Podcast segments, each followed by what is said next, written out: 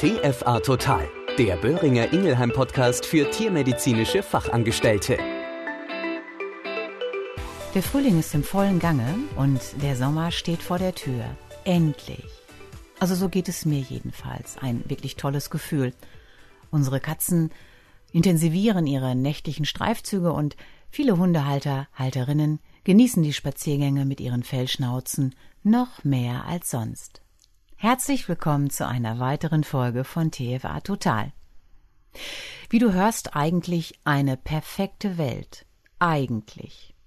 So weit, so gut. Aber welche Patienten, meinst du, werden mit Sicherheit in den nächsten warmen Wochen und Monaten mehr vorstellig werden? Richtig. Unsere herzkranken Fellschnauzen. Allen voran unsere Hunde. Herzerkrankungen bei Hunden und Katzen sind keine Seltenheit und stellen in akuten Situationen absolute Notfälle dar. Nochmal für dich zur Erinnerung. Das Herz übernimmt eine zentrale Aufgabe bei der Versorgung des gesamten Körpers. Es sorgt dafür, dass Sauerstoff und nährstoffreiches Blut über die Gefäße in alle Organe gepumpt und gleichzeitig Abfallprodukte des Stoffwechsels sowie Kohlendioxid wieder abtransportiert werden. Welche Herzerkrankungen gibt es bei unseren Katzen und Hunden? Vor allem bei älteren Tieren kleiner Hunderassen ist eine Erkrankung der linken Herzklappe häufig die sogenannte Mitralklappenendokardiose. Beim gesunden Hund verhindern die Herzklappen, dass innerhalb des Herzens Blut in die falsche Richtung fließt. Schließt die linke Klappe nicht mehr richtig, kommt es zu einem Rückstrom des Blutes in den linken Vorhof. Im weiteren Verlauf kann der Rückstau bis in die Lunge reichen. Charakteristisch ist auch ein deutlich zu hörendes Herzgeräusch bei diesen Patienten. Unsere größeren Rassen, also unsere großen Hunderassen, sind häufiger von einer Herzmuskelschwäche betroffen. Der dilatativen Kardiomyopathie, kurz DCM genannt. Bei dieser Erkrankung ist der Herzmuskel zu schwach, um ausreichend Blut durch den Kreislauf zu pumpen. Und natürlich zu guter Letzt können unsere Hunde auch mit einem Herzfehler geboren werden. Schauen wir uns dagegen unsere Katzen an, neigen diese sehr häufig zu einer Muskelverdickung der Herzkammerwand, der sogenannten hypertrophen Kardiomyopathie, auch HCM genannt. Der Raum der Herzkammer, also das Lumen, wird durch die Dickenzunahme des Herzmuskels immer kleiner und aufgrund des zurückgehenden Fassungsvolumen fließt auch weniger Blut in die betroffene Herzkammer und damit natürlich auch in den Körperkreislauf. Eine Folge unter anderem ist, dass diese Tiere nicht mehr leistungsfähig sind und zum Teil eine erheblich erschwerte Atmung oder auch Maulatmung aufweisen können. Diese Herzerkrankungen, die ich jetzt gerade nur ganz, ganz kurz genannt habe, kommen meistens schleichend. Du siehst sie nicht wie zum Beispiel einen Tumor auf der Körperoberfläche, den du sehen und fühlen kannst, oder verdickte Gelenke bei einer Arthroseerkrankung. Aber bei diesen Herzerkrankungen gibt es immer ein sogenanntes präklinisches Stadium und ein klinisches Stadium. Im präklinischen Stadium können meistens durch eine Auskultation, also durch das Abhören des Herzens und oder einer Röntgen- oder Ultraschalluntersuchung strukturelle Veränderungen am Herzen festgestellt werden, je nach Stadium. Die Tiere zeigen aber in dieser Phase in der Regel noch keine Symptome, das heißt, sie erscheinen dem Tierhalter unverändert. Dann kommen wir zu der klinischen Phase. Hier zeigen die Patienten dann eine deutliche Klinik. Der Tierarzt, die Tierärztin stellen bei der Auskultation, also dem Abhören des Herzens, ein sogenanntes Herzgeräusch fest. Teilweise ist das Herz dann auch deutlich vergrößert und das ist gut auf dem Röntgenbild oder durch eine Ultraschalluntersuchung zu erkennen. Des Weiteren kann die Atemfrequenz erhöht sein und der sogenannte Herzhusten kann auftreten. Wenn sich bereits ein Lungenödem gebildet haben sollte, ist dieses durch rasselnde Atemgeräusche gekennzeichnet. Die betroffenen Tiere zeigen auch hier weniger Aktivität und ein erhöhtes Ruhebedürfnis. Wichtig ist vor allem aber immer eine regelmäßige tierärztliche Kontrolle der Tiere, gerade bei Rassen, wie zum Beispiel dem Dackel, die genetisch veranlagt Gefahr laufen, eine Herzerkrankung im Laufe ihres Lebens zu entwickeln. Gerade die richtige und vor allem frühzeitige Therapie kann helfen, den Zeitraum des Übergangs von einem präklinischen in das klinische Stadium zu verlängern und das heißt dann auch gleichzeitig mehr Lebensqualität.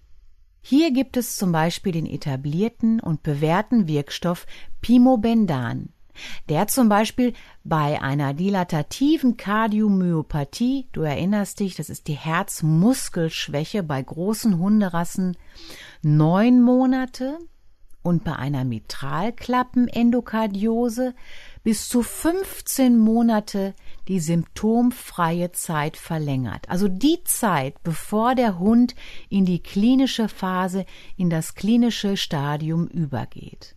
Also, hier wird nochmal deutlich, wie wichtig es ist, auch präklinische Herzerkrankungen zu diagnostizieren, weil durch die Therapie wertvolle Lebenszeit ohne klinische Symptome gewonnen werden kann. Du hörst ein Herzgeräusch bedeutet noch lange kein Herzversagen. Was aber definitiv Fakt ist, ist die Tatsache, dass eine Herzerkrankung unablässig in eine Richtung voranschreitet und diese Tiere ein Leben lang therapiert werden müssen. Hier ist es mir noch wichtig zu erwähnen, es obliegt einzig und allein der Tierärztin, dem Tierarzt, dem Patienten zu diagnostizieren, zu therapieren und die Therapie auch zu monitoren, um Veränderungen in der Dosierung oder der Wahl eines zugelassenen Wirkstoffs vorzunehmen. Jetzt hast du einiges an Basiswissen vermittelt bekommen und fragst dich wahrscheinlich zu Recht, gut, und was bedeutet das für meinen Praxisalltag? Die Frage ist berechtigt und wichtig, weil auch bei Herzpatienten muss man damit rechnen, dass sich ihr Zustand mit der Zeit verschlechtert oder es gar zu einer Notsituation kommen könnte.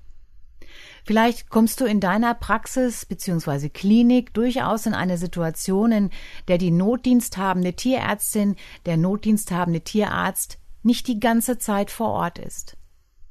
Du kontaktierst den diensthabenden Tierarzt, die diensthabende Tierärztin erst dann, wenn sich der Patientenhalter telefonisch anmeldet oder auch aus der Not heraus direkt vor dir steht. Und glaube mir, es sind beklemmende Momente, in denen ein völlig verzweifelter Tierhalter mit seinem vielleicht schon nicht mehr ansprechbaren Tier auf dem Arm oder mit seinem Vierbeiner mit blauer Zunge oder blassen Schleimhäuten in die Praxis eilt. Du erhältst den Anruf und du hast schlimmstenfalls den Patienten bereits in der Praxis und musst in den nächsten endlos erscheinenden Minuten alles tun, alles vorbereiten und managen, bis der diensthabende Tierarzt, die diensthabende Tierärztin tätig werden kann. Und hier spreche ich nicht nur von der Versorgung des Vierbeiners, sondern auch des Zweibeiners. Spielen wir das Szenario einmal durch. Was kannst du bereits unter anderem am Telefon erfragen?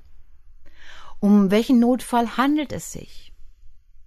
Dann frag bitte auch, ist das Tier noch ansprechbar oder bereits nicht mehr bei Bewusstsein? Welche Symptome zeigen sich und seit wann bestehen diese Symptome? Dann auch, wie ist die Atmung? Ist sie frequent, also erhöht, erschwert oder ist sie gar nicht mehr gegeben? Ganz wichtig ist auch die Frage, wie lange braucht der Patientenhalter, um bei dir zu sein? Notiere dir am Telefon alle Angaben, die der Tierhalter machen kann. Und vor allem sollte sich der Besitzer unverzüglich auf den Weg machen. Und wie gehst du jetzt vor? Als allererstes bitte umgehend die Tierärztin den Tierarzt informieren. Wenn der Patient bei dir vor Ort ist, gilt es vor allem, Ruhe zu bewahren. Stress und Hektik verschlimmern die bereits lebensbedrohliche Situation nur noch mehr.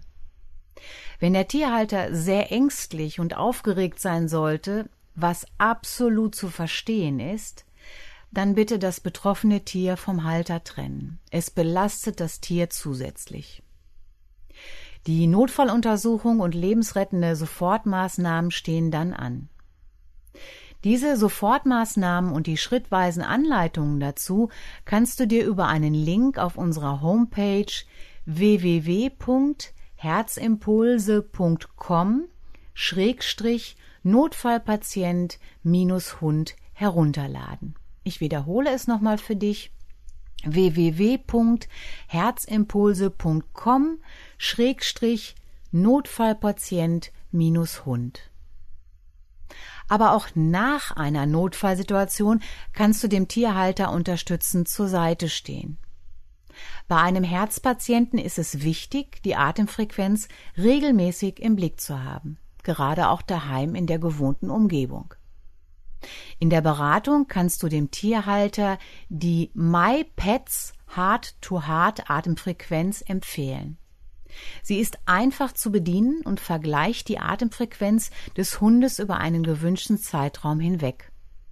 Die Ergebnisse können dann auch direkt per E-Mail an die Tierärztin, den Tierarzt übermittelt werden. Du hast selbst einen Hund? Dann probiere es einfach mal aus und lade dir die App herunter und behalte die Herzgesundheit deines Vierbeiners im Blick. Ich wiederhole nochmal den Namen der App My Pets Heart to Heart Atemfrequenz App. Die App hilft nicht nur, die Atemfrequenz des Hundes zu messen, sondern sie verbindet Tierhalter, Tierarzt und auch das Tier da, wo es am wichtigsten ist, im Herzen. Am Ende der heutigen Folge hoffe ich, dass deine Atemfrequenz und Herzfrequenz immer noch im Normalbereich ist und dass du dich auch bei meiner nächsten Folge wieder einschaltest. In der Juni-Ausgabe spreche ich mit der Tierärztin und Kollegin Frau Dr. Anja Hesse über das Thema Käsfüß unserer Hunde. Bis dahin pass bitte gut auf dich auf und bleib gesund, denn du bist das Herzstück deiner Praxis. Deine Claudia Schöning. Das war TFA Total, ein Podcast von Böhringer Ingelheim. Überall zu hören, wo es Podcasts gibt.